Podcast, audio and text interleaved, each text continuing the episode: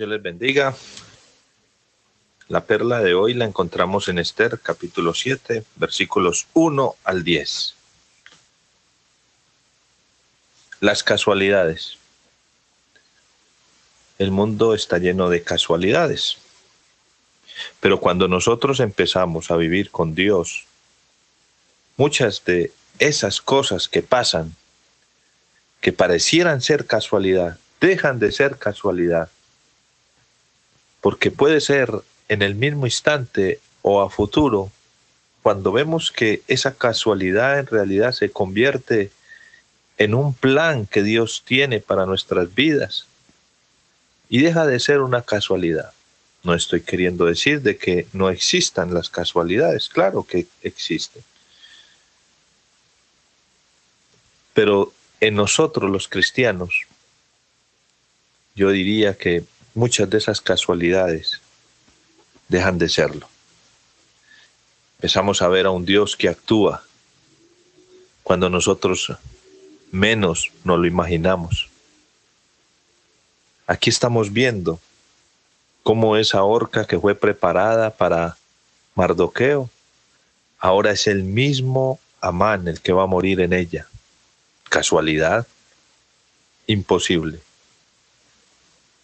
No es casualidad que la reina sea judía, que interceda por su propia vida, que fue cuando le dolió al rey.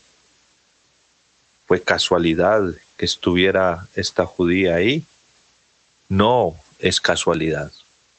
Vemos la soberanía de Dios sobre todo esto, cómo llevó a Esther a tal posición para interceder por su pueblo a un Mardoqueo que le está aconsejando hablar con el rey.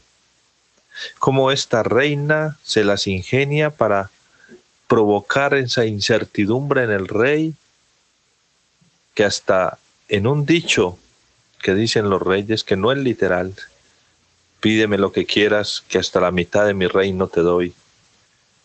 Queriendo decirle, reina, usted puede pedirme lo que quiera interceder por su pueblo para salvarlo. Amán estaba interesado en acabar con Mardoqueo, le fastidiaba verlo, le fastidiaba escucharlo y ver que las cosas se ponen a la contraria. Ya el Mardoqueo, quien no tiene que ver a Amán, cuando nunca pidió a Dios que lo quitara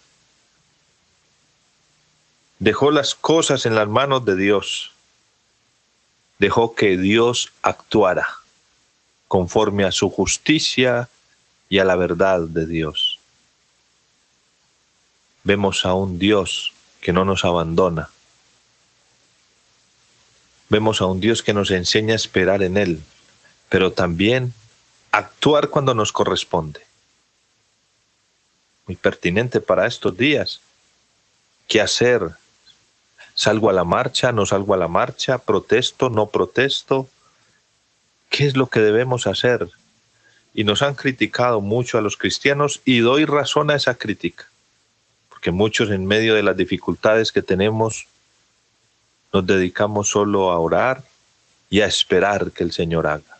Eso está bien, pero también tenemos que poner acción, pedirle a Dios ¿Qué papel juega la iglesia cristiana? ¿Qué papel juegan los pastores, los políticos cristianos? ¿Qué deben de hacer? ¿Cuál es nuestra acción en estos momentos? Pedirle a Él, Señor, ¿qué debo hacer conforme a tu justicia y a tu verdad? Y creo que no es quedarnos quietos, simplemente cantando y orando. Hay que orar, siempre hay que orar pero también hay que actuar. ¿Cómo el actuar? Hay que pedirle a Dios sabiduría, cómo debemos actuar y en el momento que Él quiere que actuemos. Así como vemos la reina actuar en el preciso momento cuando Dios ya tiene todo organizado.